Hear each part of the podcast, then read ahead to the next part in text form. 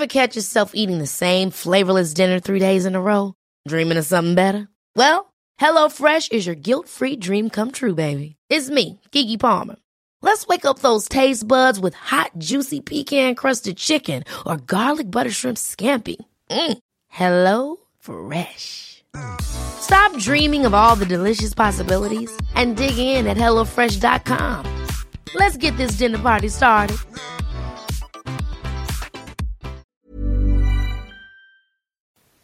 Hi, liebe Junkies.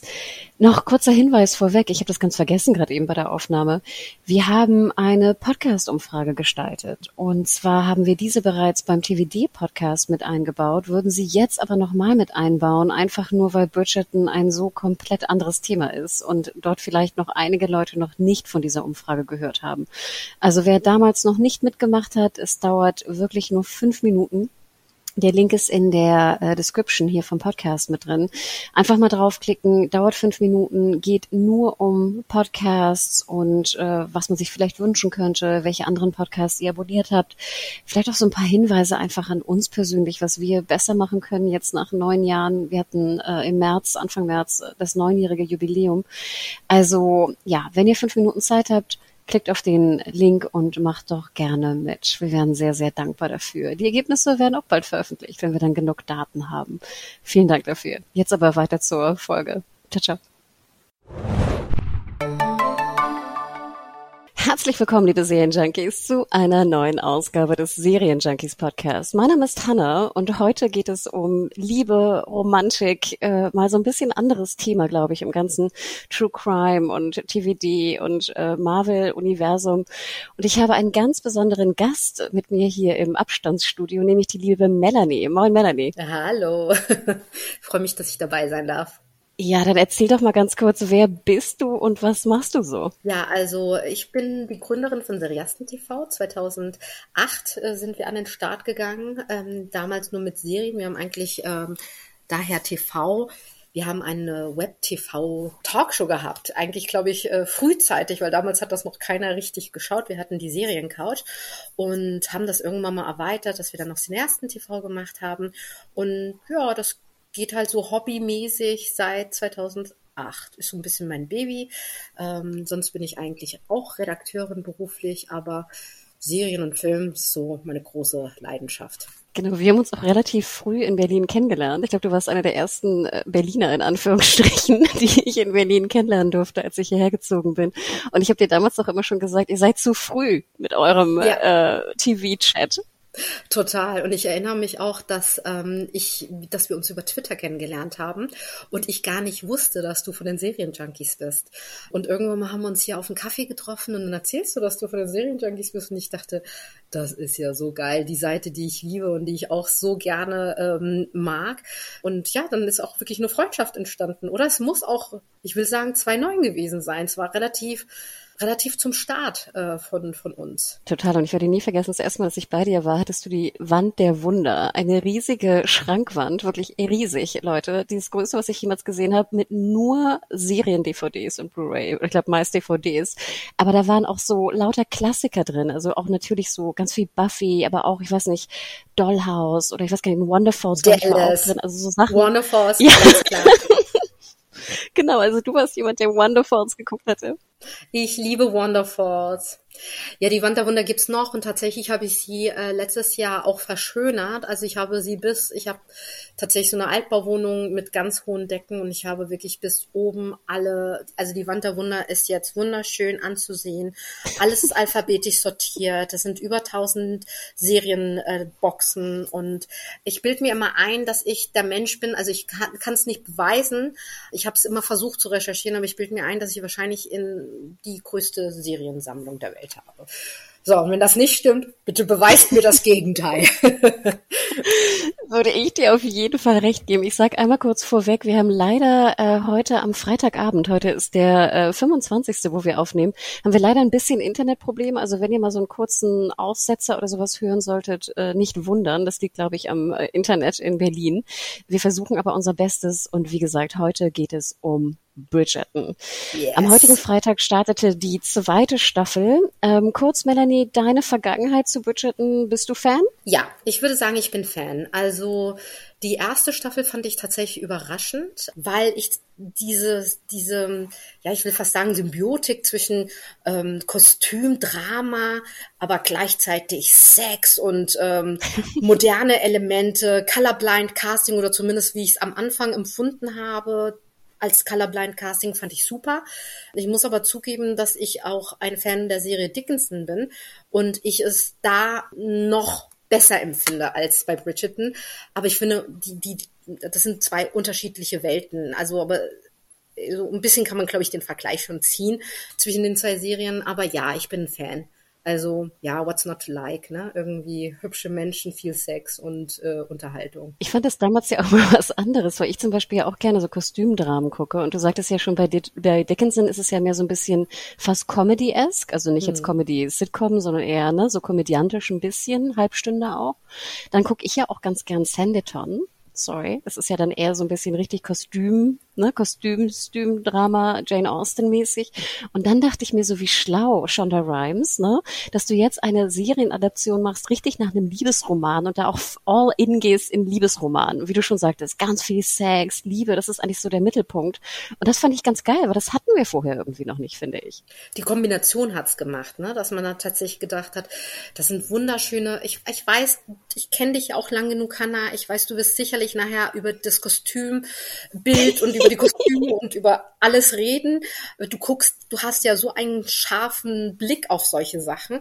Ähm, das fällt mir aber nicht auf. Ich bin da ganz einfach gestrickt. Ich sehe irgendwie schöne Menschen, hübsche Kostüme, dann wiederum aber moderne Elemente. Weißt du, dann kann ich mich erinnern, dass Eloise da mit ihrem Bruder gesessen hat auf der Schaukel und eine normale Zigarette geraucht hat, wo ich mich dann schon gefragt habe, gab es das damals schon? Gleichzeitig haben wir moderne Songs, die aber irgendwie altertümlich wieder gemacht wurden. Das waren alles so coole Elemente, die haben das halt irgendwie dann auch hip und trendy gemacht.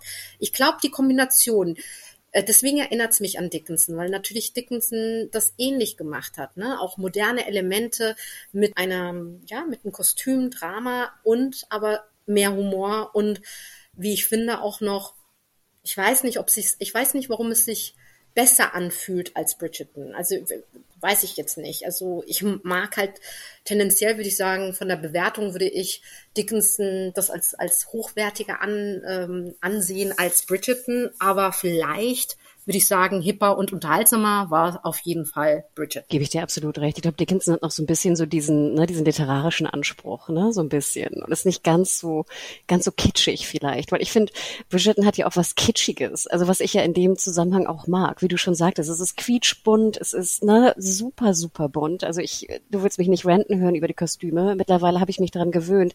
Aber das ist ja eigentlich schon fast Fantasy, wenn man so will. Es ist ja, Absolut. wenn du dagegen ne, Sandytown guckst, ist es ja was ganz, ist ja was ganz anderes. Und wie du sagst, es ist unterhaltsam. Ähm, es kam auch wahnsinnig gut an. Ich habe nochmal die Zahlen rausgesucht, die offiziellen Netflix-Zahlen. Wir haben jetzt ja ein bisschen bessere Zahlen mittlerweile, also nach Stunden geschaut. Und da war Bridgerton, glaube ich, die Zahlen kamen letztes Jahr mal raus von Netflix, 625 Millionen geschaute Stunden. Ne, wir können wieder rechnen, acht Folgen äh, pro Staffel, also 80 Millionen plus plus haben es gesehen jetzt wahrscheinlich Wahnsinn. mittlerweile auch in, ne, in Vorbereitung auf die zweite Staffel noch viel mehr. Ich muss auch sagen, ich habe es mir auch noch mal ein zweites Mal angeschaut. Soll ich dir mal was sagen? Ich schaue es mir gerade noch mal an, weil ich irgendwie äh, nicht die Zeit hatte, aber ich mag es jetzt tatsächlich, weil ich gerade wieder so ein Bridgerton-Fieber bin nach der zweiten Staffel und irgendwie gedacht habe, oh, ich gucke mir die erste noch mal an.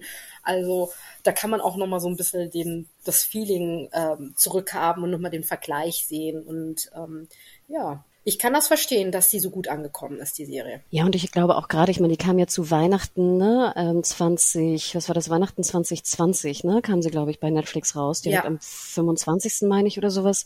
Das war ja auch der beste Eskapismus in Corona damals. Also ich erinnere mich, dass ich in der ersten Folge schon dachte, oh, es ist jetzt ein bisschen seicht und so, und ich hätte mir da eine puristischere, ne, sag ich mal, äh, echtere Adaption auch von dem Buch gewünscht.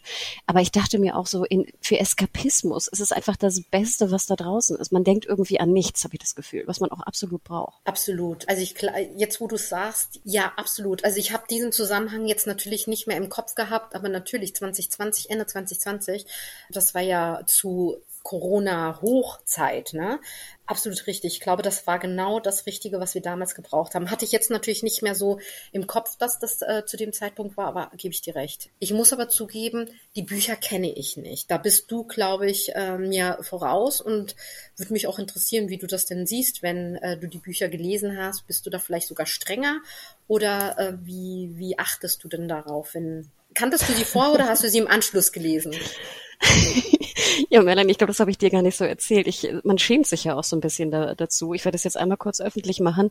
Ich habe ja schon angefangen, Liebesromane zu lesen in meiner Schulzeit. weil die äh, ältere Schwester meiner besten Freundin damals Liebesromane las. Und somit sind wir beide da irgendwie auch reingerutscht. Und deswegen habe ich sogar äh, The Duke and I, den ersten Band, gelesen, als er rauskam. Also vor 20 Jahren. Ne? Das ist, äh, also Julia Quinn hat diese Bücher geschrieben und das ist, wie gesagt, ich glaube, der, der erste Teil kam irgendwie 99 oder 98 raus und dann äh, The Viscount, The Viscount, sorry, Who Loved Me, der zweite Band, auf dem jetzt die zweite Staffel basiert, also 2020 meine ich. Also es ist äh, 20, 2000, so rum meine ich. Also es ist wirklich, wirklich lange her und ich habe nicht viel gelesen, aber ich habe, es gibt so ein paar Reihen, die ich immer ganz gerne lese, gerade auch Eskapismus. Also wenn es mir schlecht geht oder so oder der, der Partner oder die Partnerin Partnerin dann irgendwie nicht da ist und es regnet und es ist ein, Sonntag, wo ich alleine bin, dann lese ich manchmal gern Liebesroman. Und somit habe ich die Bücher auch gelesen, weil Bridgerton, und das dachte ich damals schon, ist einfach einer der bekanntesten Liebesroman-Genre-Familien, die es da draußen gibt. Und deswegen fand ich es auch so schlau, als Shonda Rhimes ne, mit Shondaland meinte, okay, das wird die erste Serie, die wir adaptieren für diesen Millionen-Deal mit Netflix. Dachte ich so, ach, wie schlau ich dachte schon bei Outlander, dass jetzt die ganzen Liebesroman-Adaptionen kommen werden. Und dann war irgendwie so eine kleine Pause da drin, obwohl Outlander wahnsinnig erfolgreich ist. Habe ich übrigens auch in Schulzeiten gelesen. Ähm, und dann auf einmal kam Bridgerton und ich dachte, endlich haben sie es mal geschnallt. Das ist einfach eine große, das ist eine große, große, erfolgreiches Genre, was irgendwie nicht bedient wird. Und Melanie, kurze Klammer. 40 Prozent des gesamten US-Buchmarktes sind Liebesromane im weiteren Sinne. Du weißt ja, Hanna, dass, also A, bist du da viel belesener als ich, aber das ist ja etwas, was wir ja wirklich gemeinsam haben, dass wir auch wirklich so Young Adult mögen und dass wir auch Liebesromane mögen. Also ich glaube, dass ich nicht so ganz belesen bin in dem Genre wie du, aber oftmals empfiehlst du mir ja auch etwas. Und dann sage ich, ja, lese ich doch mal rein, ne? nee, also deswegen, ich musste da einmal kurz die Abhandlung machen, weil mich das wirklich seit Jahren schon schon äh, bewegt hat. Sorry, ähm, aber du hast schon recht. Also genau, Young Adult, gerade auch wenn es so um Fantasy Young Adult geht, was ja auch super beliebt ist mittlerweile, ne, seit paar Jahren. Also ich glaube, wir beide haben da sehr viel auch aus dem Genre gelesen. Und Bridgerton, ich kann nur jedem da draußen sagen, also es ist wirklich nicht so schlecht geschrieben. Also man hat ja immer dieses Vorurteil, dass Liebesromane irgendwie, keine Ahnung, rote Seiten und Cora und ganz, ganz schlimm, ne? So, ich weiß nicht, aus den, wie aus den 90ern bekannt. Aber Julia Quinn, das sind gut geschriebene Romane. Und ich kann jetzt nicht für die deutsche äh, Synchronisat äh, für die deutsche Übersetzung sprechen. Das war immer so ein bisschen schwierig bei Liebesromanen, vor allem in der damaligen Zeit. Aber die englische, also das englische Original ist ein gut geschriebenes Buch. Die weiß schon, was sie tut. Und ich kann schon vorweg sagen, ich finde das Buch auch wirklich sehr viel besser als jetzt die zweite Staffel. Staffel. Deswegen, als du sagtest, bin ich streng, ja, ich bin leider streng. Und trotzdem hat mir die zweite Staffel gefallen. Aber dann lass uns doch gleich Sehr mal gut. loslegen. Also, Genau, wir haben also sozusagen eine neue Paarung und wir gehen äh, vorweg nochmal die Vorwarnung, wir werden alles spoilern, was äh, in Bridgerton Staffel 2 passiert. Sobald es in Staffel 3 oder Buchwissen oder sowas angeht, wird es markiert und werden wir es machen, wenn wir es überhaupt machen. Also wir werden auf jeden Fall vorwarnen. Jetzt also komplett Staffel 2. Also wir, wir, wir fangen ja in der zweiten Staffel an mit einer neuen Paarung. Ne? Wir hören auch sozusagen Daphne und ihr, ihr Duke, ne? Simon sind also verheiratet, haben auch äh, Nachwuchs bekommen war dir von Anfang an klar, um welche zwei, also wer sozusagen der, der Held und die Heldin der zweiten Staffel sind? Oder dachtest du noch in dieser Dreiecksgeschichte, das könnte jemand anders sein? Äh, mir war es überhaupt nicht klar. Also ich hab, muss auch zugeben, ich habe mich auch nicht so wahnsinnig informiert davor. Ich wusste nur, dass es nicht mehr um äh, die Hastings geht. Also dass Daphne also vielleicht vorkommt, aber es wird nicht mehr die Hauptdarsteller des, der Vergangenheit äh, eine Rolle spielen. Ähm, das hatte ich schon mal gelesen und dachte so, äh, weiß ich nicht, ich finde ihn so hot. Als ich gelesen habe, dass der nicht dabei ist, habe ich nur gedacht, äh, gucke ich dann die zweite Staffel, weil ich fand ihn schon ziemlich hot. Also es war schon eine große Motivation, die Serie überhaupt zu gucken, weil, hallo, weißt du so, du siehst den und denkst nur so, hello, wer bist denn du bitte? Nee, ähm, und Anthony, finde ich, war ja auch nicht unbedingt ähm, der Sympathieträger der ersten Staffel. Nee, ich wusste nicht, dass es um ihn geht. War überraschend für mich. Ach, interessant. Du dachtest, dass eventuell jetzt die zweite Staffel weiterhin um Simon und Daphne sich drehen würde? Nee, nee, ich dachte nicht, dass es sich um Simon und Daphne äh, dreht, aber ich habe nicht gedacht, dass es sich um Anthony dreht, weil ich habe, weißt du, was ich gedacht habe? Ich habe gedacht, vielleicht geht's eher um die Penelope und äh, Colin. Ähm, dass es die ah. vom, oh. dass es eher um die geht, weil natürlich mit dem Cliffhanger, dass wir herausbekommen haben, dass Penelope ähm, unser Gossip Girl sozusagen ist. Da habe ich natürlich gedacht, ja, vielleicht, vielleicht geht's um die, ne? Aber wie gesagt, es war mir schon klar, dass Simon und Daphne nicht, also dass die keine Rolle mehr spielen, weil er ja auch irgendwo in Interviews gesagt hat, er wird nicht mehr in der zweiten Staffel zu sehen sein. Das, aber ja, war schon Lord Anthony war ein bisschen überraschend, so als Anti-Held der ersten Staffel. Das ist so witzig, weil ich, glaub, weil ich glaube, das sind so die Grundregeln von Liebesromanreihen, ne? dass du also meist irgendwie eine Familie hast mit äh, XY Brü Anzahl von Brüdern und vielleicht auch Schwestern und dann ist sozusagen jeder, jedes Band ist dann eins der Brüder oder so. Das ist so eine ganz klassische Trope irgendwie in Liebesromanreihen. Und deswegen fand ich das, dachte ich immer, das wäre jedem klar, in Anführungsstrichen, dass es jetzt natürlich um die einzelnen Bridgertons geht. Bridgerton geht in den einzelnen aber, ähm, Staffeln. Aber ich dachte, wenn dann vielleicht Colin, weißt du, Colin und Penelope, das hätte, hätte, ja, das wäre so vielleicht so mein, mein Gedanke mhm. gewesen, dass die zwei jetzt dran wären. Hätte ja passen können, ne, so. Total, kann ich auch verstehen. Das wird ja auch weiterhin sozusagen aufgebaut. Ne? Also man kann ja, mhm. ich glaube, das ist kein Spoiler, dass natürlich irgendwann Colin und und Penn ne, irgendwie dann im Mittelpunkt stehen. Aber wenn man so, wenn man sich mal so, ich glaube, dann kann ich ein bisschen Buchwissen andeuten. Ich glaube, das ist erst Buch vier, meine ich. Ähm, okay. Also wir müssen so ein bisschen gedulden. Aber dann fangen wir doch mal an. Genau, wir haben also Anthony, Lord Anthony, den ältesten Bridgerton, den, den Viscount, ne? Er erbt also sozusagen, oder hat den, den Titel schon geerbt. Ähm, du sagtest schon, in der ersten Staffel fandest du ihn nicht sonderlich sympathisch. Ich auch nicht. Wobei ich sagen muss, auch in den Büchern ist er nicht hm. sonderlich sympathisch, meiner Meinung nach. Ich glaube, das ist einfach auch so diese Rolle des, ne, des Erstgeborenen, der jetzt so ganz auf meinen Verpflichtungen und, ne, die Ehre der Familie, etc. irgendwie drauf rumhadert. Jonathan Bailey spielt die Hauptrolle. Ich finde, er macht das jetzt in der zweiten Staffel Staffel ganz gut. Denn er sucht sozusagen jetzt also seine, die Ehefrau, die perf ne, die perfekt sein muss und äh, die, der sogenannte, das, das sogenannte Juwel, ne, the Diamond, irgendwie der Ballsaison von der Königin auserkoren. Und wir sehen dann auch zum ersten Mal die beiden Geschwister Edwina und äh, Kate. Haben die dir gefallen? Ja, also A, unfassbare schöne Frauen, inklusive der Lady Mary, die Mutter, die wahrscheinlich im gleichen Alter ist. Ich kann mich nämlich erinnern, dass ich die, ähm, die Shelley Korn für, für ein Interview, äh, damals Terra Nova, habe ich mit ihr auch mal einen Podcast aufgezeichnet. Und die ist ja eigentlich auch eine ganz junge Mama. Also die ist ja noch nicht so alt, dass sie schon eine 26-jährige Tochter haben muss. Aber in der Serie tut sie's. ähm, aber naja, wir wissen ja, wie das ist in, in der Serienwelt. Da werden halt irgendwie so ähm, Frauen ab einem bestimmten Alter dann halt einfach so zu älteren Mamis erkoren und sehen halt immer noch jung und hot aus. Ähm, genau, wunderschöne Frauen und die haben mir gefallen. Melanie, wenn ich dich kurz unterbrechen darf, sorry, mir fällt gerade ja. ein, ich glaube, Lady Mary ist aber nicht die Mutter von Kate. Nein, das stimmt. Sie also ist nicht die, die Mutter von ähm, Kate. Ne? Genau. Äh, richtig, absolut richtig. Sie ist die Stiefmama. Wie alt ist denn die Edwina? Ist die 16 oder wie alt? Also ich habe mich das die ganze so. Zeit gefragt. Wird das gesagt? Ach so, nee, ich glaube, es wird nicht gesagt. Aber ich glaube, wenn ich also jetzt so Liebesromanwissen andeuten darf. sind die ja meist, werden sie ja eingeführt irgendwie in die Gesellschaft. Oh Gott, das klingt so furchtbar, Hannah, sorry. Na gut, ich sage es jetzt trotzdem. Ich glaube, die, die, die sozusagen, die, das, das Debütanten-Dasein, ne, in dem damals, wir sind ja, mhm. was sind wir hier in Regency Times, ne, also 18, ich weiß nicht, 1810 oder irgendwas. Ähm, ich glaube, das ist meist so 17 oder sowas. Klar wurden die auch teilweise früher verheiratet, aber ich, ich gehe immer so davon aus, dass die 17, ich glaube, in der Serie sind die dann 18, ne, um es ein bisschen, sage ich mal, legaler zu machen. Kann auch sein, dass die mit 16 damals schon die, in die Gesellschaft eingeführt wurden, wahrscheinlich, ne? I don't know.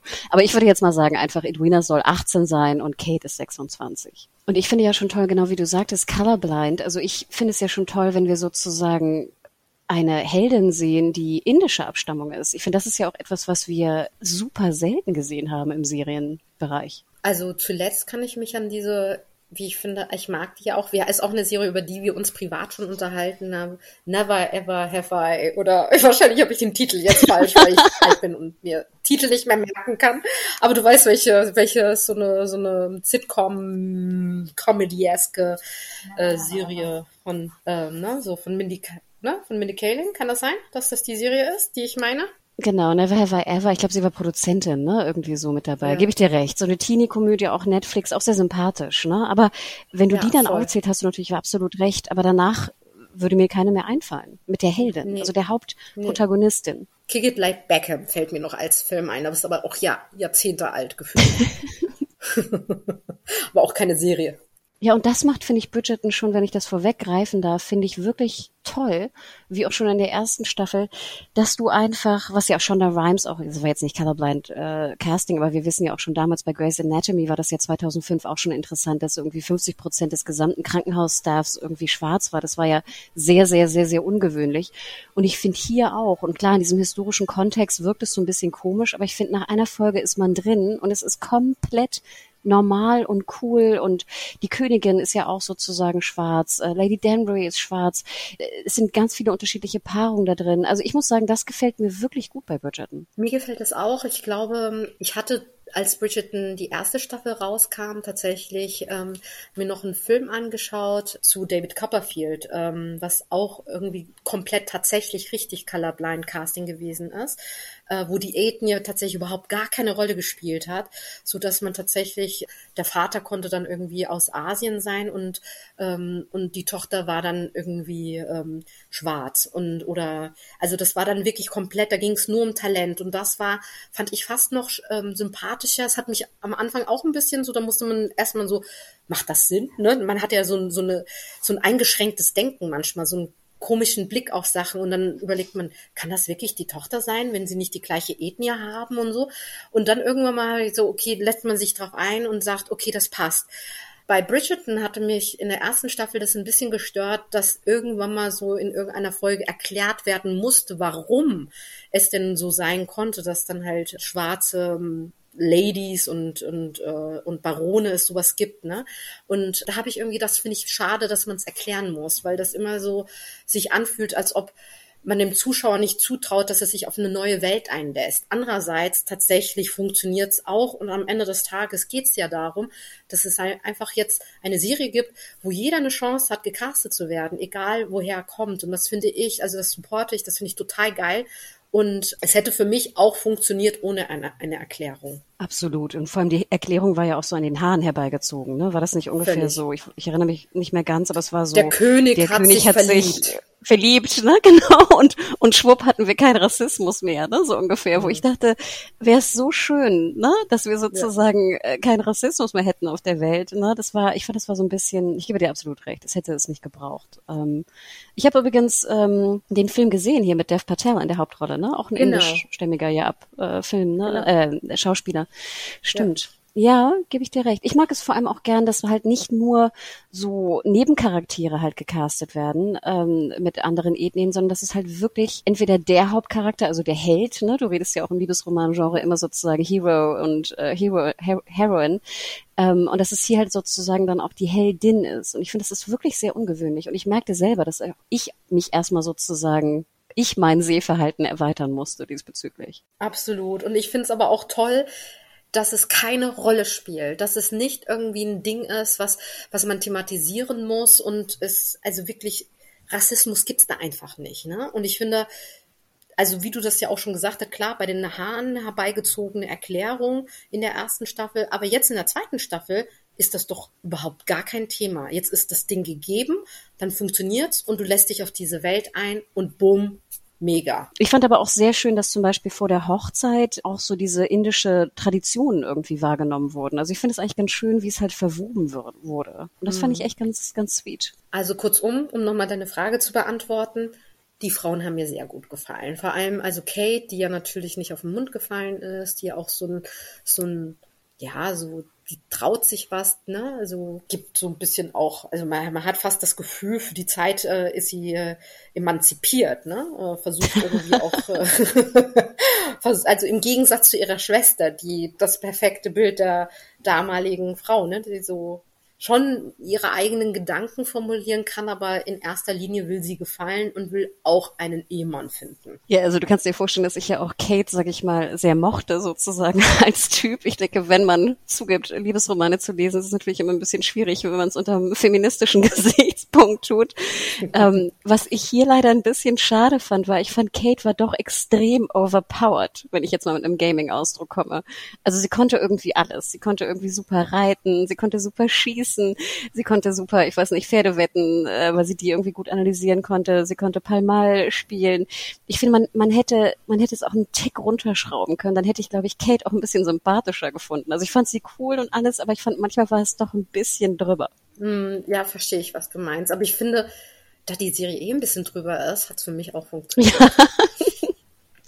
Du hast absolut recht. Aber ich fand, ich fand sie toll. Also wir können ja auch nochmal die Schauspielerin erwähnen. Ich hatte sie vorher äh, beide noch nie gesehen. Also ich wir haben hier nicht. Simone Ashley, ne, als Kate. Mhm. Und äh, ihre kleine Schwester Edwina ist hier, Moment, wo habe ich sie? Sehe ich sie? Charitha Chandran. Ich weiß nicht, ob so ausgesprochen wird. Könnte auch Charithra Chandran heißen. Ich fand ganz interessant, ich habe auch mit ein paar anderen Leuten gesprochen, die auch Bridgerton gesehen haben und ich habe das Gefühl, es gibt so zwei Lager. Die einen, die diese Liebesgeschichte zwischen den beiden Hauptcharakteren verfolgen und super spannend finde und die anderen, die eigentlich die ganzen Nebenplots viel spannender finden. Und zwar ein Nebenplots haben wir jetzt in dieser Staffel, also einmal, wie du schon sagtest, Penelope äh, und Lady Whistledown, sie versucht es zu verheimlichen, sie wird irgendwie von verschiedenen Leuten, so sie, ne, wird sie sozusagen untersucht, wer sie denn wirklich ist, also die Königin untersucht sie, Eloise ist natürlich weit weiter ihr auf der Spur. Dann haben wir die Featheringtons, ne, also die andere Familie auch von, von Penelope, die irgendwie kein Geld mehr haben, wo der, wo der Cousin vorbeikommt. Oder Eloise auch mit ihrem, sage ich mal, Literaturfreund, nennen wir es so. Was findest du spannend? Also findest du die Liebesgeschichte, die Main-Liebesgeschichte am spannendsten oder die Nebenplots? Wo fange ich an? Darf ich jetzt schon erwähnen, was anders ist in der zweiten Staffel im Vergleich zur ersten? Oder Natürlich, soll ich? Also die in der zweiten Staffel ist es ja tatsächlich A, extrem weniger Sex als in der ersten. Da ging es ja sofort, glaube ich, nach drei Minuten schon zur Sache. ähm, Nicht ganz, komm. Obwohl doch, du, du hast recht, die Anthony-Szene, ne? Du die hast recht, Anthony, glaube ich. Genau. Zack, hm. zack, bumm. Ja. ja. ähm, und und, ähm, und da wird es natürlich so ein bisschen, finde ich, das war so ein bisschen oldschool, äh, dass man so zu, zurückkehrt, so wir bauen ganz langsam auf dieses, ich zieh dir an den Haaren, teasen, eigentlich hassen wir uns, wir lieben uns und sehnsüchtige Blicke und wir dürfen ja nicht und zack, zack, zack und so, ne? Ähm, aber ich habe es ja schon anfänglich erwähnt, ich bin einfach gestrickt, bei mir funktioniert's, ja. Also das geht schon bei mir, dass man sagt, so, uh, wann kriegen die sich, was passiert dann und so. Also da, da mag ich das auch, aber tatsächlich, ich mag die Penelope, ich bin so ein kleiner Sacker für die. Also ich finde halt, ähm, dass es in dieser Serie auch ganz gut gelungen ist, im Nebenplot das aufzubauen, aufzubauen, dass man bei ihr ein bisschen in die Tiefe geht, ne? dass man auch ihren Konflikt sieht. Sie ist äh, unter anderem natürlich so als äh, The Wallflower, die alles mitbekommt und so, aber es fällt ihr schon nicht leicht, manchmal Sachen zu schreiben, die anderen Leuten schadet, die sie ja kennt. Aber sie ist gezwungen, das zu tun. Und ich finde, das gibt natürlich, Konflikte geben immer tiefer, im Charakter tiefe. Und deswegen, das mochte ich ganz gerne. Und ich finde, un, ohnehin ist sie auch ein bisschen der Underdog, ne? Also sie ist natürlich die, die auch verliebt ist und ihre Liebe wird nicht erwidert, ne? Die immer schlecht behandelt wird. Ja, also ich mag diesen Plot tatsächlich auch ganz gerne um, um Penelope. Wenn du sagst, sie ist gezwungen, sozusagen Klatschreporterin zu sein und Klatsch zu schreiben, meinst du damit die Geldprobleme oder warum sagst du, sie ist gezwungen dazu, sag ich mal, auch so gemein zu sein? Ähm, naja, also äh, ich finde ganz konkret in dieser, ähm, also mir war es zum Beispiel überhaupt nicht bewusst, das war äh, tatsächlich etwas, was ich mit meiner Schwester besprochen habe. Mir war es gar nicht bewusst, warum sie dann auf einmal Geld, also die, meine Schwester sagt, naja, ist halt wie ein Abo, ne? Die verdient Geld damit. Äh, fand ich interessant, weil mir das, dieser Gedanke vorher gar nicht äh, ähm, gekommen war. Nee, tatsächlich meine ich das, äh, die Königin äh, verdächtigt ja Eloise, dass sie ähm, die äh, Lady Whistledown, Whistledown, Whistledown, genau. Whistledown ist. Ähm, und sie muss sich was einfallen lassen, um den Verdacht von Eloise wegzubringen. Und, ähm, und das, das war so ein bisschen dieses, Ne, sie muss trotzdem was Fieses schreiben, damit es klar ist, das würde niemals Eloise selber schreiben, wenn sie das wäre. Ne? So, und ähm, das meine ich. Deswegen war das schon so, sie war in Konflikt und riskiert eine Freundschaft und gleichzeitig ist man auch im Konflikt, weil sie ja tatsächlich Geld damit verdient und Probleme hat mit, ähm, also ihre Familie hat ja offensichtlich Probleme mit Geld. Okay, dann habe ich dich richtig verstanden. Du meinst das Ende sozusagen, weil ich ja auch sagen muss, ich hatte am Anfang in der ersten Staffel schon Probleme mit dieser Rolle, weil sie ja in der ersten Staffel auch schon gemeine Dinge schreibt. Und da würde ich sagen, war ja dieser Konflikt mit der, dass die Königin sie entdecken könnte mit Eloise noch gar nicht gegeben. Und da fand ich das immer so ein bisschen komisch, dass man das so porträtiert und vielleicht kann, bin ich da auch wieder auch zu streng. In den Büchern spielt Lady Whistledown eine sehr viel untergeordnetere Rolle. Also du erfährst auch erst sehr, sehr spät in den Büchern, wer sie überhaupt ist. Es ist eigentlich mehr so ein Kapiteltrenner, ne? Also das einfach so als Kapiteltrenner, ich finde es als Stilmittel eigentlich auch eine sehr schöne Lösung, dass nochmal entweder Revue, Revue kapituliert wird, was eigentlich passiert ist äh, auf dem Ball oder sowas, oder was halt noch in dieser Welt passiert. Und erst dann natürlich, wenn es um Penn und Colin geht, wird diese ganze Whistledown-Geschichte mehr thematisiert. Aber deswegen hatte ich immer so ein bisschen Problem mit ihr, weil ich mag sie auch wahnsinnig gern. Also Nicola Coughlin, ich hoffe, ich spreche sie richtig aus, don't know, mhm. spielt ja die, die Rolle von Penelope. Ich finde auch süß, dass sie hier einmal kurz ihren irischen Akzent, also ihren echten Native, ne? irischen, genau. äh, sie ist ja Irin, ne, auch mal sprechen darf. Äh, Dairy Girls, ne, können, können wir ja, glaube ich, auch beide sehr empfehlen. Ähm, das fand ich ganz schön. Ich fand es am Ende ein bisschen schade, dass so ein Disput gelegt wurde zwischen Eloise und Penn, weil ich diese Freundschaft eigentlich so gerne mochte. Und ich, ich fand, das auch. war ein sehr konstru konstruierter Konflikt, den ich eigentlich nicht gebraucht hätte. Ja, das stimmt tatsächlich. Also ich muss ganz kurz ähm, also ich glaube halt, was natürlich Sean da machen wollte und das Gefühl hatte ich schon in der ersten Staffel, die hat sich halt gedacht, Gossip Girl hat halt schon gut funktioniert und ich hatte schon das Gefühl, es wurde ein bisschen sich bedient bei anderen Serien, ne? so Gossip Girl meets, ne? so ähm, Kostümdrama meets, äh, keine Ahnung, welche Serie hatte zuletzt so viel Sex, ähm, keine, alle, aber gut, ähm, ja, auf jeden Fall, äh, auf jeden Fall hat, ähm, fand ich auch, dass es ein bisschen schade ist, dass äh, sie entlarvt wurde von Penelope. Und natürlich, aber ich glaube, wahrscheinlich haben sie da schon für das Folge, für die folgende, für die dritte, dritte Staffel schon irgendwas hinlegen wollen. Aber ich mag auch, ich mag auch deren Freundschaft. Andererseits muss ich dir sagen, dass es mich in dieser Staffel auch ein bisschen genervt hat, dass die Eloise sehr unempathisch und ähm, ja fast wie so eine Dampfwalze immer Penelope gegenüber war. Also es war schon so, dass ich dachte, so Mensch, Mädel, so es geht nicht nur um dich, ne? Also ähm, das, das hat die auch manchmal gar nicht gerafft, ne? Also ich finde, da gab es schon leichte Zeichen, dass man hätte deuten können, da wird es einen Showdown geben. In die Richtung habe ich es natürlich nicht vermutet. Ja, genau. Also ich, ich fand es auch, ich finde, Eloise ist natürlich so ein bisschen auch so ein Fan-Favorite gewesen, glaube ich, in der ersten Staffel, ne? Ähm, und natürlich wollte man ihr irgendwie eine, eine Side-Geschichte geben. Ich gehöre also, um zurück auf die Frage zu kommen, eher zu den Leuten, die eigentlich die Liebes Liebesgeschichte zwischen den beiden Hauptcharakteren am interessantesten findet. Und ich hätte mhm. eigentlich auch gerne mehr von den beiden gesehen, ehrlich gesagt. Also diese, klar, brauche ich auch ein bisschen Abwechslung. Ich kann nicht nur die beiden irgendwie und hier die, die Knisterszenen sehen, ne? Die waren ja teilweise auch äh, unerträglich, wie das in die Länge gezogen wurde, ne? Du dachtest ja auch die ganze Zeit so, Voll. Gott, bitte, jetzt küsst euch doch endlich, ne? Oh, ja. ne? Das war mir auch echt zu lang, muss ich auch ganz ehrlich sagen. Aber ich weiß nicht, ich fand so die Nebenplots, äh, ich, ich finde, da hätte man noch ein bisschen mehr machen können, dass die einfach noch ein bisschen interessant Millions of people have lost weight with personalized plans from Noom. Like Evan, who can't stand salads and still lost 50 pounds. Salads generally for most people are the easy button, right? For me, that wasn't an option. I never really was a salad guy. That's just not who I am. But Noom worked for me. Get your personalized plan today at Noom.com. Real Noom user compensated to provide their story. In four weeks, the typical Noom user can expect to lose one to two pounds per week. Individual results may vary. Sind, meiner Meinung nach. Ne, wir haben ja auch Benedict und seine Malerei, fand ich auch ein bisschen dünn, sag ich mal.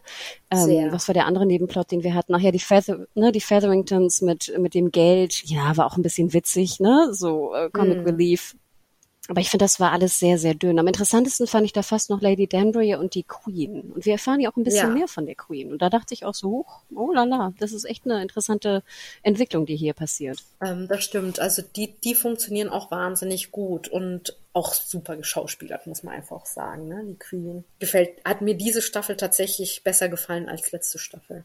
Mir auch. Golda Roche, Roche, Rochevelle äh, heißt sie. Ähm, ich finde auch cool, dass sie ein bisschen mehr Screentime bekommen hat, würde ich mal behaupten oder so gefühlt. Ich finde, das hat auch ganz, ganz hervorragend funktioniert. So, ich wollte jetzt einmal noch ganz kurz so die bisschen so die Highlights eigentlich der, der Staffel einmal kurz bereden. Und zwar, ich weiß ja nicht, ob du es weißt, Melanie, ich glaube, ich habe es dir nie verraten, aber es gab ja eine Szene, auf die ich mich schon nach der ersten Staffel gefreut habe. oh Gott. Und zwar? Und zwar die Palmal-Szene. Welche? Sorry, wenn ich das, die, ja, die Szene mit dem, mit dem Crockett-Spiel. Ich weiß nicht, hast du in deinem Leben schon mal Crockett gespielt? Noch nie. Noch nie. Wirklich. Ich glaube, meine Tante hatte so ein komisches Crockett-Spiel. Und das ist jetzt nicht, das ist jetzt nicht reiche äh, englische Adel oder sowas. Das ist irgendwie in Soltau äh, auf dem Land gewesen, so ungefähr. Aber wir als Kinder haben immer wahnsinnig gern Crockett gespielt. Und ich würde auch behaupten, dass unsere Schläger und unsere Bälle ein Tick besser waren als die, die sie hier haben. Ich finde, die sahen doch ganz schön klapprig aus, vor allem die Schläger, ziemlich dünn. Aber deswegen fand ich, also mochte ich Palmal, also ich kenne es auch nur als Crockett, ne? Und ich weiß gar nicht, wie man es ja. in Deutsch nennt, aber und diese Palmal-Szene ist wirklich ganz bezaubernd in dem Buch ich würde sagen, das ist wirklich, es ist wirklich eine süße Szene, an die ich mich sogar noch erinnert hatte, sozusagen 20 Jahre später. Nicht, dass ich da täglich dran denke, auf gar keinen Fall, aber es ist wirklich eine, eine sehr, sehr schön beschriebene Szene, die, glaube ich, wo beide Charaktere auch sehr gut rauskommen und dieses Bridgerton-Familienbrauchtum da auch irgendwie sehr schön im Fokus steht. Und ich war, und du siehst ja auch bei den Postern ne, von Bridgerton stand ja auch das Palmalspiel so ein bisschen im Mittelpunkt. Also ich glaube, sie wollten damit auch so ein bisschen die BuchkennerInnen wahrscheinlich meist catchen Beten. Und, und warst du dann enttäuscht sozusagen von der äh, Umsetzung? Ja, oder? leider schon. Hm. Also ich war sehr angetan, ähm, jetzt komme ich ganz kurz auf Kostümdesign. Ich fand sehr cool, dass sie äh, Kate in dem Beispiel so ha kurze Handschuhe gegeben haben. Ich weiß nicht, ob, ob du dich erinnerst. Äh, und zwar sind die kurz und sehen fast so ein bisschen aus wie Golfhandschuhe aber sie trägt halt zwei und nicht nur einen, wie du beim Golf tragen würdest. Und ich glaube, kurze Handschuhe, ne, das ist halt schon ungewöhnlich, weil du ja sonst eher jetzt in der Zeit irgendwie lange Handschuhe tragen würdest beim Ball abends oder so. Und klar, in der Öffentlichkeit trägst du auch Handschuhe, aber das fand ich irgendwie einen coolen Look sozusagen. Also ein Kleid zu tragen mit kurzen Armen und dann kurze Handschuhe. Plus den Schläger natürlich dazu, um diese Golfästhetik zu haben. Insgesamt fand ich die Szene leider ein bisschen dünn. Also wie gesagt, da bin ich aber auch streng. Du kennst mich. Ich habe nur nachgelesen und das fand ich ganz interessant, dass die Autorin Julia Quinn auch auf jeden Fall wollte, dass diese Palmai-Szene drin ist. Und beim Rest Ach, hatte sie lustig. gesagt, glaube ich, hat sie sich zurückgehalten, aber das sei wichtig. Und ich dachte mir, ja, ich verstehe es.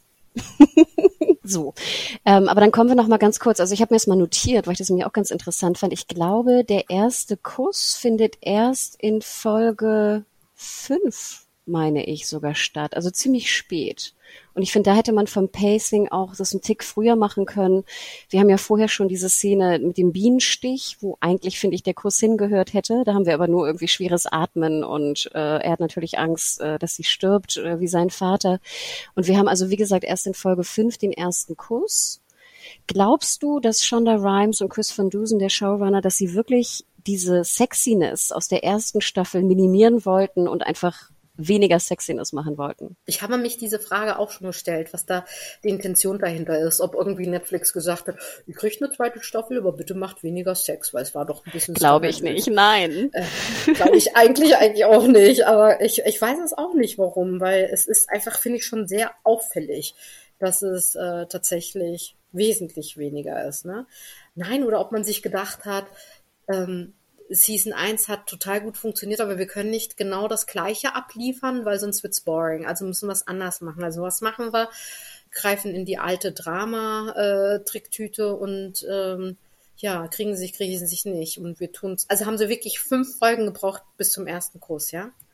Also mhm. es fühlt sich, ey, du, wenn du mir jetzt gesagt hättest, sie hätten sich erst in der achten Folge geküsst, hätte ich gesagt, ja, so hat sich's angefühlt. Also hätte ich, hätte ich jetzt auch nicht äh, geleugnet. Äh, hättest du mir jetzt nochmal unterjubeln können, sozusagen. Also ich überlege gerade, ich meine, ich habe hier Fastkurs, habe ich in meinen Notizen. Ich meine, das ist Folge 4 in der Bibliothek, ne, wo Daphne da reinplatzt. Daphne bekommt auch relativ viel Screentime, finde ich.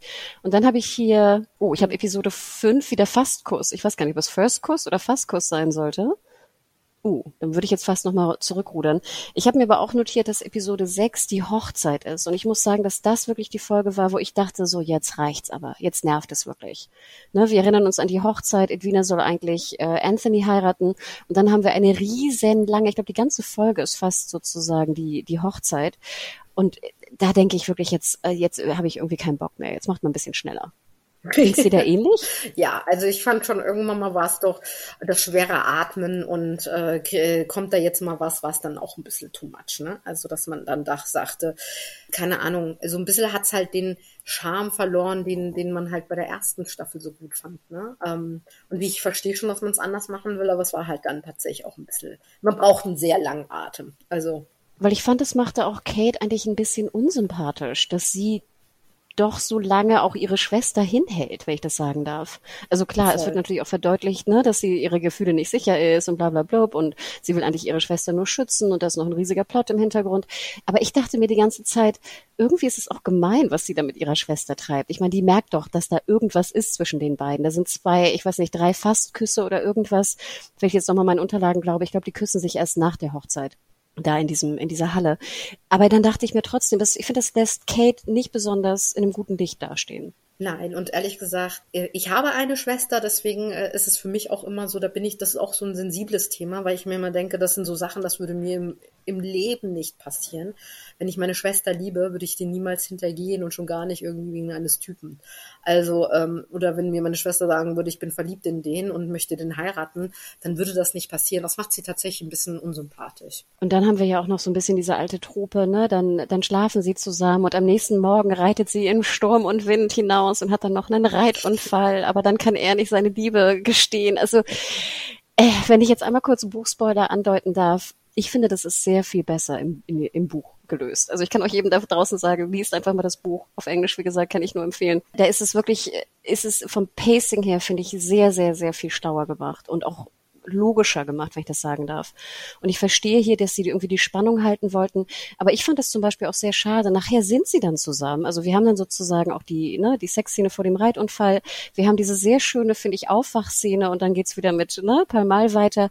Ich hatte aber das Gefühl, nachher hetzen sie da so durch. Und ich dachte, das hätte ich gerne jetzt noch ein paar Minuten länger gesehen. Also nicht unbedingt die Szenen, aber einfach, wie die zusammen sind und glücklich. Und ich fand, nachher wirkte das unheimlich gehetzt nach dieser super langgezogenen Szene in der Mitte. Und ja, also vor allem die Frage ist jetzt mal ganz ehrlich, das ist ja auch eine Serie, die jetzt komplett binge-worthy alle acht Folgen auf einmal zu sehen ist, oder?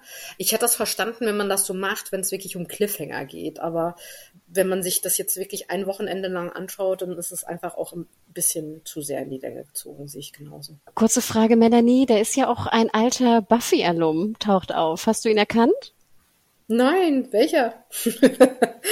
Anthony Head spielt den, den alten Sheffield. Stimmt, stimmt, stimmt.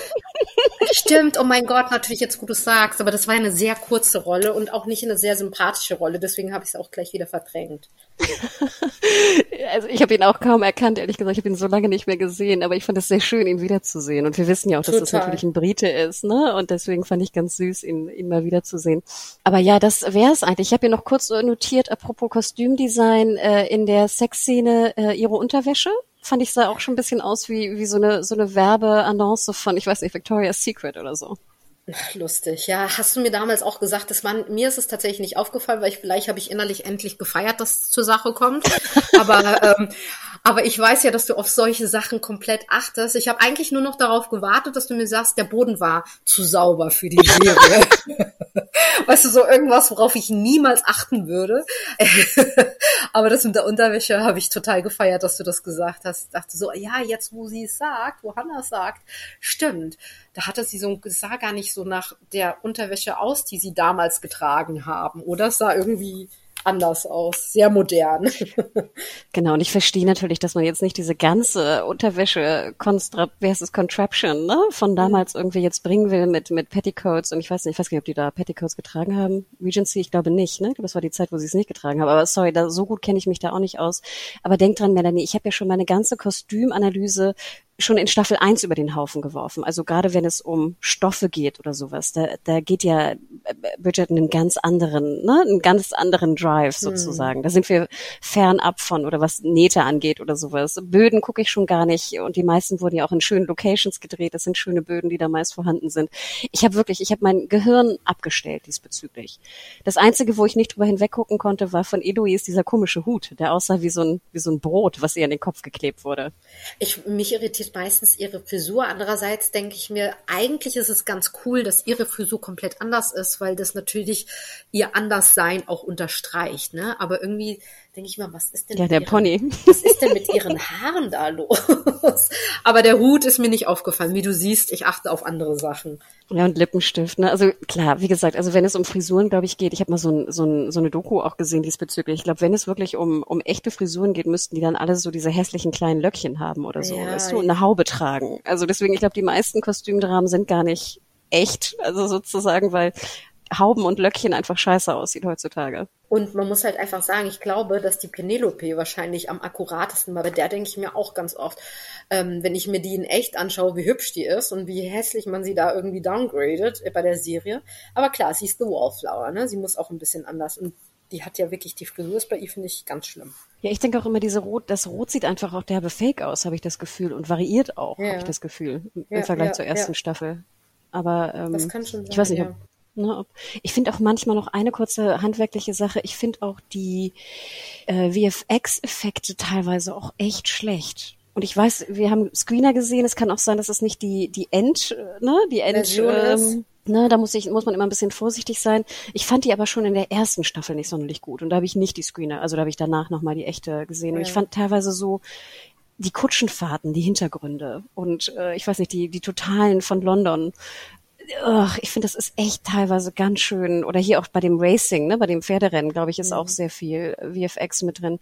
Klar, man guckt da jetzt nicht so hin, wenn man jetzt irgendwie ein Kostümdrama sieht, aber ich finde es teilweise schon relativ dünn für so eine sehr, sehr teure Produktion. Es ist halt sehr quietschig und sehr bunt, finde ich. Und das merkt man dann da auch in dem Moment, dass es sich nicht immer hundertprozentig echt anfühlt. Ne? So, dann müssen wir jetzt einmal noch kurz drüber sprechen, wie es weitergeht. Denn nach den Büchern, und ich glaube, das wird auch kein Geheimnis sein, da werden auch die Medien, glaube ich, in den nächsten Tagen darüber berichten, ist ja eigentlich Benedikt jetzt dran. Hast du Bock darauf, von Benedikt mehr zu erfahren? Überhaupt nicht.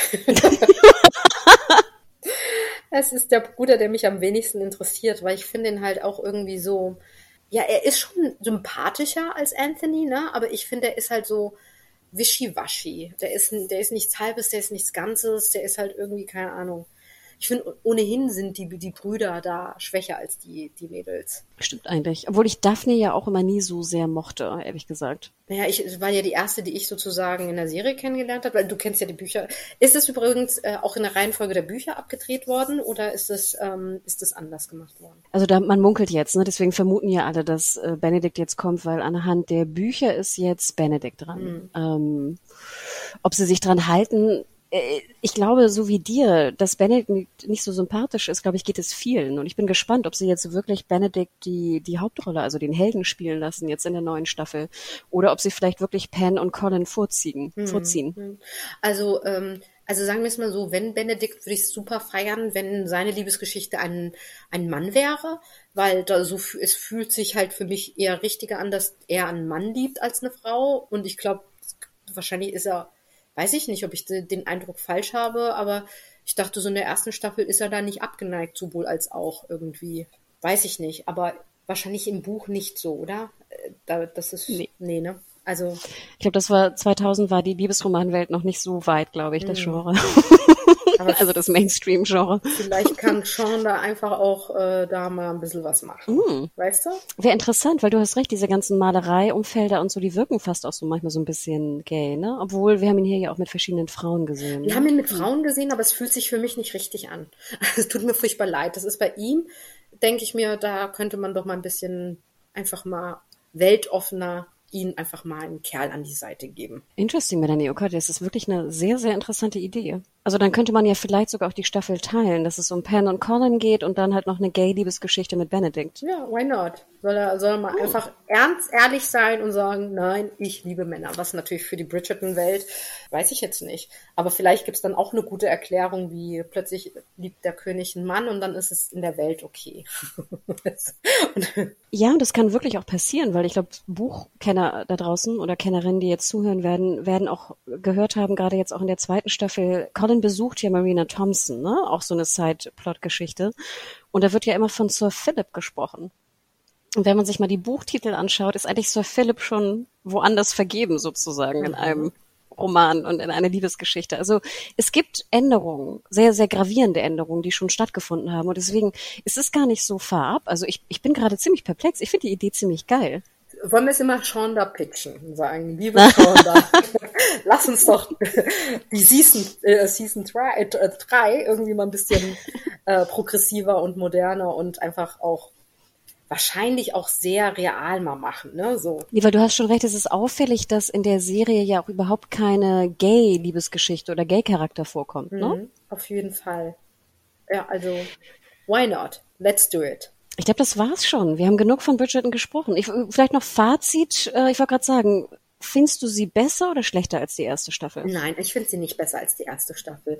Ich glaube, der Vorteil der ersten Staffel war, dass es ein Überraschungsding, also man hat es nicht erwartet, ne? Man äh, das war ja wirklich, wie gesagt, ich, also das stimmt schon einfach wirklich, drei Minuten hat's gebraucht, bis es zur Sache ging. Ich glaube, das war damals schon so, dass du gedacht hast, wow, Alter, was passiert hier, ne? So. Und dann denkst du dir so, okay, zack, aber gleichzeitig, ne, also eigentlich die Faktoren, ich äh, wiederhole mich, die Faktoren, ne, dass es, dass es Kostümdrama ist, dass es ähm, viel Sex gibt, äh, um Liebe geht, dass es trotzdem halt irgendwie auch prüde zum Teil ist, ähm, so zumindest von der Vorstellung äh, der Leute, ne? Und das ist aber ne, gut aussehende Leute. Das waren alles so Überraschungsfaktoren. Die moderne Musik, moderne Elemente, das hat sie irgendwie fresh gemacht. Das hat die zweite Staffel nicht mehr. Es gibt keine Überraschung mehr und ich glaube, vielleicht äh, ist es auch das, was die Intention war. Also anders machen, damit überraschen, aber das hat's nicht. Ne? Ähm, trotzdem fand ich es unterhalten. Also wenn ich jetzt äh, der anderen Staffel jetzt, keine Ahnung, ich weiß nicht, bewertet ihr mit Punkten oder wie macht ihr das? Ähm? Äh, wir haben meist Sterne und zwar bis fünf und du kannst auch halbe Sterne geben. Okay. Hätte ich jetzt vielleicht der ersten Staffel vier Sterne gegeben, dann wäre ich jetzt vielleicht bei dreieinhalb. Drei. Sehr sweet. Ich habe die Staffel-Review heute geschrieben und ich habe auch dreieinhalb gegeben. Mhm. okay.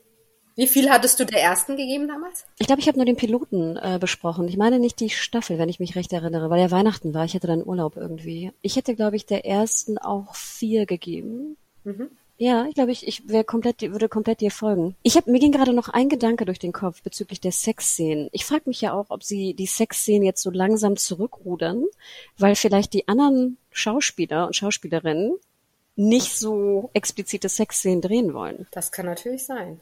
Ne, weil ich denke ja auch immer, damals dachte ich ja schon, jeder, der unterschreibt für Bridgerton, muss ja eigentlich, weil du weißt anhand der Büchern, also wenn wir jetzt nach den Büchern gehen, welche Liebesgeschichte kommen, und klar sind die alle ziemlich sexy, ne, so, mhm. oder explizit. Und dann dachte ich mir schon so, puh, also ich bin auch gespannt, wie das wird nachher mit den hoffentlich. Also die Jüngeren werden ja auch irgendwann älter werden. Mhm. Ich schätze mal, dass sie da noch einen, einen, Zeitsprung machen werden und die neu casten werden, weil die ja auch hier Gregory und, und Hyacinth und so sind ja noch viel zu jung, ne? Mhm. Und Francesca auch also ich schätze mal, die werden sie austauschen, ne? Keine, also auf, auf jeden Fall.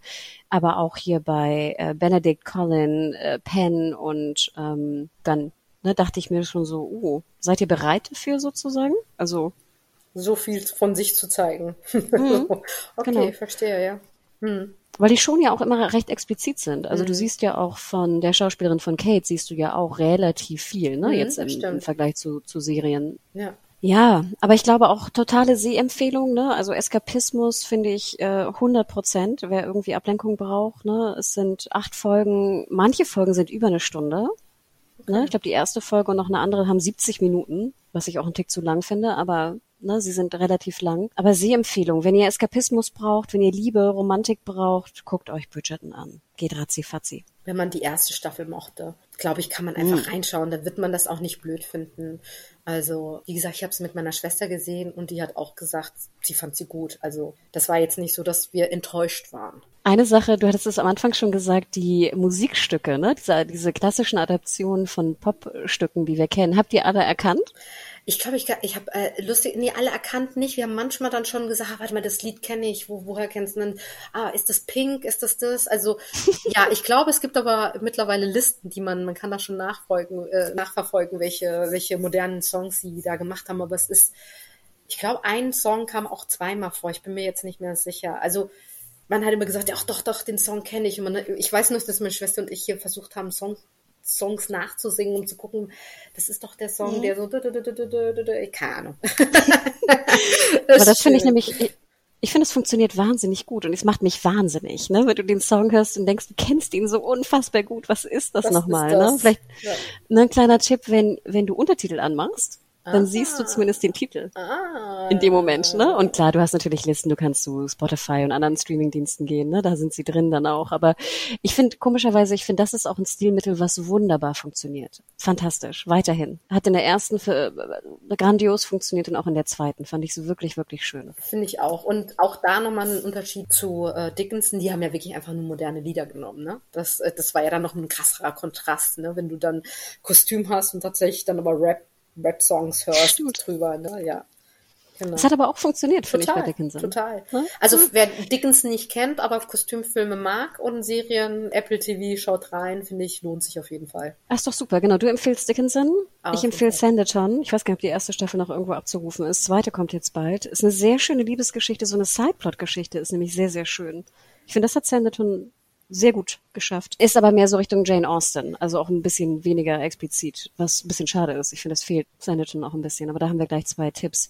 Melanie, wo kann man dir denn noch folgen in den Social Media Kanälen und hören, welche anderen Tipps du hast? Also, wir sind natürlich auf Facebook, Instagram und Twitter unter Seriasten oder, also Seriasten tatsächlich bitte mit IE schreiben, wie die Serie. Äh, genau, Seriasten oder Cineasten TV findet ihr uns. Ähm, genau, Seriasten unterstrich Cineasten TV müsstet ihr uns finden. Für mich bist du immer Seriasten. Äh, sagst du das immer auch so Seriasten? Weil wir werden auch ganz oft lustigerweise ohne E geschrieben. Und dann denke ich mir mal so, ihr wisst schon, dass das äh, die lustige, also das war auch damals, ne, dass wir gesagt haben, ha, wir sind ja eigentlich wie Cineasten, nur mögen wir Serien. Und da so entstand dieses, dieses Wort, ne, dass wir gesagt haben, eigentlich sind wir Seriasten. Ne? Und ganz viele schreiben uns aber mit IA und ja, finde ich irgendwie komisch, ne? weil es ja eigentlich klar sein müsste, dass es um die Serie geht. Ne? Aber ja. Sagen, also ich finde das Seriasten, also ich habe das Gefühl, ich höre bei mir selber das E noch mit drin. E. Du hörst es noch, ne? ja. Ja, aber du hast auch eine nee, unfassbare gute Aussprache, muss man sagen, liebe Hanna. Ach. Nicht nur eine wirklich gute Stimme, du hast auch eine sehr gute Aussprache. Aber dann jetzt werde ich noch rot so spät am Abend. Oh, wie schön. Nee, also dann folgt bitte äh, Melanie und dem äh, ganzen Team, was auch wirklich lieb ist und wirklich auch tolle Reviews und Besprechungen ähm, verfasst diesbezüglich. Und äh, genau, hört auch in euren Podcast rein, ne? Auch Seriasten bei Apple Podcast und Spotify meine ich auch, oder? Ja, da, da laufen wir tatsächlich unter das Seriensprechzimmer oder das Filmsprechzimmer. Finde ich auch schön, das Seriensprechzimmer. Es gibt wie so beim Arzt, aber positiv, ne? Genau. ja, die, Serie, die Seriencouch haben wir irgendwann mal gesagt, nee, komm, das war halt irgendwie dann doch Web-TV. Da müssen wir uns fürs Hören und Sprechen irgendwie was anderes überlegen, ja. Habt ihr da noch, was war die letzte Folge, die ihr aufgenommen habt? Zu welchem Thema? Oh, eine sehr gute Frage. Frage. Also wir haben tatsächlich was, ich glaube, für mich, äh, ich, ich habe es geliebt, aber gleichzeitig war es sehr anstrengend. Wir haben Episoden-Podcast ähm, zu Foundation gemacht. Uh. Ja, und wie du weißt, äh, es ist natürlich nie super einfach, ein ja, also einen Podcast zu schneiden. Ne? ist immer viel Arbeit noch zusätzlich. Deswegen habe ich es geliebt, aber gleichzeitig war es äh, jede Woche ein Podcast zu schneiden, wenn man Vollzeit arbeitet, ist natürlich wirklich viel. Aber jetzt weiß ich wieder, was wir gemacht haben. Wir haben zuletzt uh, The Woman in the House Across the Street from the Girl in the Window besprochen. Oder wie wir es auch liebevoll nennen, die neue Kristen Bell Serie. Ähm, ne? Cable, Cable genau. trinkt, trinkt Wein. Genau, und zwar Liter, also eigentlich trinkt sie Flaschen in riesengroßen Weinflaschen, äh, Weingläsern. Ja, genau. Aber ansonsten davor haben wir halt ähm, Foundation besprochen als, ja, aber was, was wirklich Spaß gemacht hat, weil da konnte man mal auch, das, das macht ihr ja sehr oft. Diesen Aufwand können wir gar nicht betreiben, weil das bei uns ja wirklich ein Hobbyprojekt ist. Und äh, aber es war mal war mal eine Challenge tatsächlich. Ja, ich habe absoluten Respekt davor, weil zum Beispiel Foundation habe ich gar nicht live geguckt sozusagen. Ich war immer irgendwie drei vier Folgen zurück so ungefähr. Deswegen habe ich euch leider nicht gehört und äh, Ne? Und dann war ich irgendwie auch raus, leider, und habe dann irgendwie mal zwei Folgen gesehen. Also ich war irgendwie nicht, ich war nicht up to date bei Foundation, muss ich ganz ehrlich zugeben. Aber ich gebe dir recht, also ich finde Wochen begleitend immer sehr, sehr anstrengend. Also schön, weil du halt komplett drin bist. Du bist nie besser drin in der Serie. Aber es ist genau wie du sagst, halt timingmäßig echt anstrengend. So Beate hat die Bücher gelesen, was äh, unfassbar, äh, ich glaube 15, 20 Bänder, also was ja auch schon eine Challenge für sich ist, ne? Und ähm, genau. Und das schlägt Bridgerton. Das schlägt wahrscheinlich Bridgerton. Aber äh, Beate, du kennst ja Beate auch. Äh, Beate ist eh wie ein Serienlexikon. Ähm.